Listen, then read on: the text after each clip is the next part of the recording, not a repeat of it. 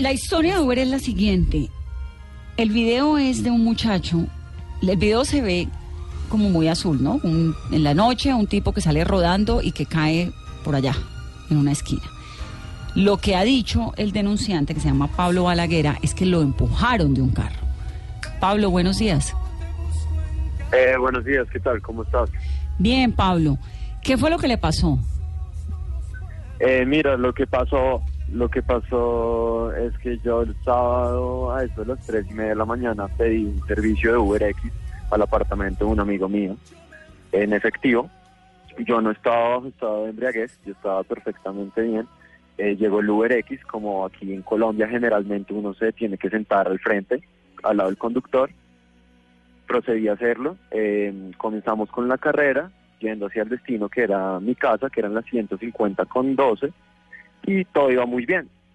En el transcurso del recorrido le pedí al señor que paráramos por una parada en un restaurante para eh, comprar comida y que paráramos en un cajero para sacar efectivo, ya que no tenía efectivo. Eh, en este momento yo termino en el accidente en la 147 con 19. Yo no sé qué hacía ahí, yo no sé a dónde me estaba llevando el señor. Yo tenía que estar en la 150 con 12. Él me empujó. Perdón un segundo, Eh, Pablo. Usted lo, usted iba para la carro. 150 con 12, ¿verdad? Ajá. ¿Y lo cogió en dónde? Eh, como te digo, estamos en el trayecto. No, no, no, pero ¿dónde arrancó su 140 con recorrido? Eh, señora, ¿Dónde arranca su recorrido? en la transversal tercera con calle 81, al lado de Peñas Blancas. Ok, entonces usted arranca allí, va para la 150 con 12 y en la 147, ¿qué le pasa? Eh, es que, mira, voy por la 150 con 12, hago las paradas que te estoy comentando en la 140 con novena en el restaurante, hago la otra parada, eh, iba a hacer la otra parada en el cajero, y el señor me comienza a llevar a un lugar el cual no sabía dónde me iba a llevar, por eso te digo que terminé el accidente en la 147 con 19. O sea, mi destino es la 150 con 12, nunca tuve que estar ahí terminé ahí en el accidente. Pero ya fue que abrió la puerta y lo tiró del carro, lo empujó. Ahí va, ahí va Me empujó, básicamente, sí, pues yo siento, yo vi eso, yo me acuerdo de eso que me empujó, entonces pues ni siquiera fue capaz de frenar, ni, ni nada, siguió derecho y se escapó, o sea, fue de la nada. Yo, gracias a Dios, estoy vivo porque un carro vio todo lo sucedido y me auxilió inmediatamente. Venga, Pablo, pero ¿qué pasó en el camino? Porque el tipo terminó tirándolo del, del carro, digamos, ¿hubo alguna pelea, alguna molestia? ¿Qué pasó en el No, camino? mira, no, no hubo ninguna pelea, no hubo nada. Como te digo, fue un viaje común y corriente en un Uber X, hasta el punto que le dije al señor que tenía que retirar dinero en un cajero. Él totalmente cambió de actitud y lo que te comento, no sabía dónde me estaba llevando, me estaba llevando a algún lugar, el cual no sé, y por eso supongo que yo me puse muy irritado, comencé a gritar en el carro y en ese momento fue que él me, él me lanzó del carro. ¿Usted iba sentado adelante o atrás? No, en Adelante. un Uber X tú siempre te tienes que sentar Adelante. adelante. ¿Y, tenía el cinturón adelante. puesto? En ese momento no tenía el cinturón puesto porque me había acabado de subir del McDonald's de la 140 con novena. ¿Pero qué pasó antes de que lo empujara? ¿Le dijo, hubo algún forcejeo, alguna pelea, algún cruce de palabras? Sí, obvio, fue un cruce de palabras donde yo le grité y le repetí unas tres, cuatro veces a dónde me estaba llevando, que, que estaba haciendo, que a dónde me llevaba, comencé a alterarme, comencé a gritar cada vez más y de un momento a otro fue que él me empujó. O sea, cada vez él iba acelerando más hasta que ya pues en un momento él me empujó. Eh, pero tú estabas, estabas bebiendo, digamos, cuando te montaste en el auto, ¿estabas, estabas tomado? No, no, no, yo no, estoy, yo no estaba en estado de embriaguez. De hecho, hay pruebas donde se muestra que yo no estaba bajo estado de embriaguez.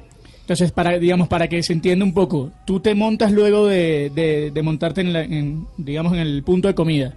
Te montas en el Ajá, lugar y empiezas a discutir con él porque te das cuenta De que, cambiaba la dirección. no. Mm. Qué pena, no escucho muy bien. O sea, te montaste en el carro luego de pedir la comida y ahí empiezas a discutir porque te das cuenta que te están llevando a otra dirección. Eh, sí, no, o sea, yo me monto en el McDonald's, Sí. le explico al cajero, que eh, le explico al señor que necesito ir a un cajero, Sí. y ahí es donde todo comienza a cambiar. Ahí él se molesta porque no tienes dinero y empiezan a 140 con discutir. novena, y yo iba a la 150 con 12 porque terminé en la 147 con 19, ¿sí, me entiende? Casi llegando a la autopista. O sea, no tiene nada que ver el recorrido en donde terminé. O sea, quién sabe a dónde me estaba llevando el señor. Por ahí no hay cajeros, hay dos, hay cajeros a una cuadra de mi casa Entonces ahí es donde yo reitero por qué terminé en la 147 tirado en el piso al lado de la autopista. Bueno, y en el momento en que él abre la puerta, él hizo que abre su puerta, lo empuja y, y sigue, Mi- se va.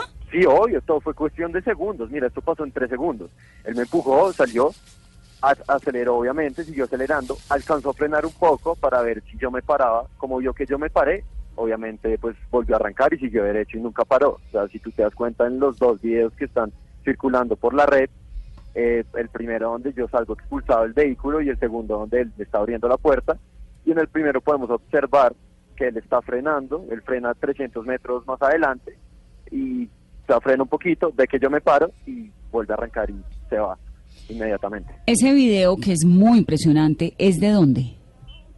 Ese video, yo, bueno, yo ese mismo día eh, asistí a urgencias y obviamente fui al punto de los hechos, comencé a buscar eh, qué cámaras apuntaban a, a ese punto y saqué los videos preguntando pues a las personas que eran dueñas de ese establecimiento.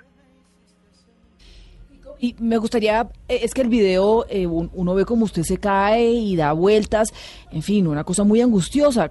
¿Qué heridas tiene? Eh, ba- tengo bastantes laceraciones en la cara, tengo totalmente la cara pues con muchas raspadas, eh, tengo la, pues, la cara bastante comprometida, tengo unos 5, 6, 7 morados por todo el cuerpo, con o sea, estoy bastante magullado por así decirlo, no fue nada fatal, de, de- no se me rompió ningún hueso, gracias a Dios ni nada, pero hasta estoy bastante pues herido. ¿Usted Hay ya habló, personas- usted ya habló con la gente Dime. de Uber? Pablo? Sí, pues la gente de Uber me responde, por eso estoy en este momento haciendo todos los trámites eh, correspondientes legalmente en la URI con mi abogado y todo, porque los de Uber, pues lo que ellos me dijeron es que estaban esperando a, a- a tomar acciones legales cuando yo ya pues siguiera con todo el proceso.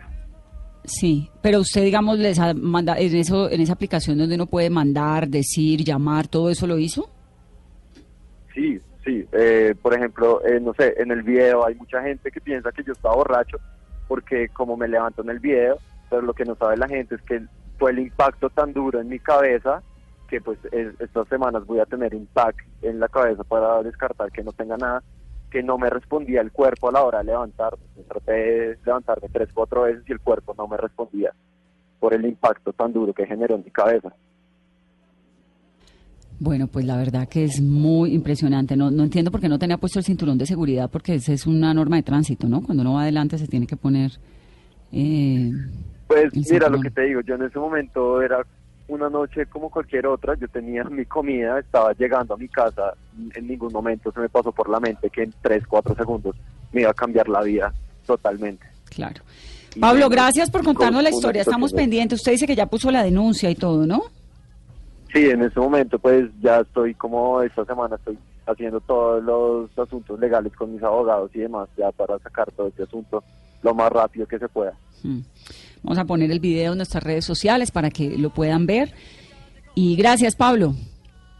No, muchas gracias a ustedes por escucharme y todo, porque pues yo sé que esto es una historia un poco creíble, pero pues sí lo estoy haciendo pública y eso es porque en serio necesito que, que se crea y que me apoyen, porque fue lo que me pasó. Y yo necesito pues que una persona que casi, casi me mata, porque en serio pude haber muerto, si me entiendes, pude haber muerto. Y eso es lo que más me, me pone triste, como una persona que casi me mata no hizo absolutamente nada para salvarme, para socorrerme, o si me entiendes, de hecho, me empujó del Uber, entonces eso es una tentativa de homicidio y por eso no quiero dejar las cosas así como así, quiero que él, él pague por algo. Claro. Gracias, Pablo. ¿Qué dice, qué ha dicho Juan? Eh, hoy Uber, por supuesto, estuvimos contactando a los voceros de Uber para ver si querían hablar con nosotros y dijeron que no, que se limitaban al comunicado. Se, ¿Qué dice el se comunicado? manifestaron a través de un comunicado en el que señalaron que el socio conductor, es decir, el hombre que sacó del vehículo a Pablo, se encuentra ya deshabilitado de la aplicación mientras avanza el proceso de verificación de la información brindada tanto por parte del usuario como del socio conductor.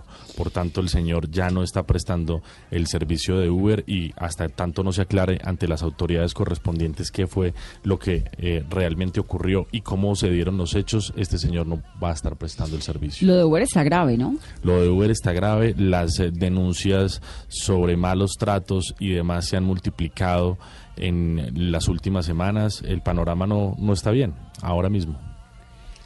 Está, está exageradamente costoso. Eh, la gente pide un servicio y el servicio no llega. Este episodio lo estamos poniendo hoy al aire. Creo que me han llegado por lo menos dos o tres denuncias similares. Grave la Sí, situación. pero es que una, una cosa es que usted tenga eh, líos con el conductor en la mitad de un trayecto, otra cosa que es que lo, lo boten, lo boten de un carro y le puedan provocar la muerte. o- Óyeme, o- y con suerte el video, ¿no? Que de buenas que ese video existe. Exactamente, porque una cámara de seguridad justo en, en, ese, en esa línea estaba, si no hubiera sido imposible. Pero si pongo, eh, hago de abogado del diablo y hablo bien de muchos conductores de Uber. No, como muchos taxistas, Dora. Exacto. Como ¿Sabes toda qué la pasa? vida. Que hay, que hay Sí, un, hay ha un punto clave de la discusión, obviamente no, no estuvimos ahí, es muy extraño, lo que a mí me parece raro es eh, que no hay, un, no hay un hilo conductor entre que él se monta en el vehículo y él sale del vehículo. Eh, y el tema es que cuando, me imagino que cuando fue y le cuenta al, al chofer del Uber que no tiene dinero para pagar y que necesita que se que no lo problema, que pagarlo. con tarjeta de crédito. Eso se, le- eso se lo cargan a su Eso cuenta usted- No, no, no, no, inmediatamente. porque el Uber X se puede pagar en efectivo. Tiene la opción, bueno, pero- tiene la opción de pagar o en efectivo claro, y en tarjeta de ahí crédito. Bueno. dice que, ya va, ya, espera, ahí él dice que ahí es que empieza el problema porque él dice que se tiene que parar en un cajero.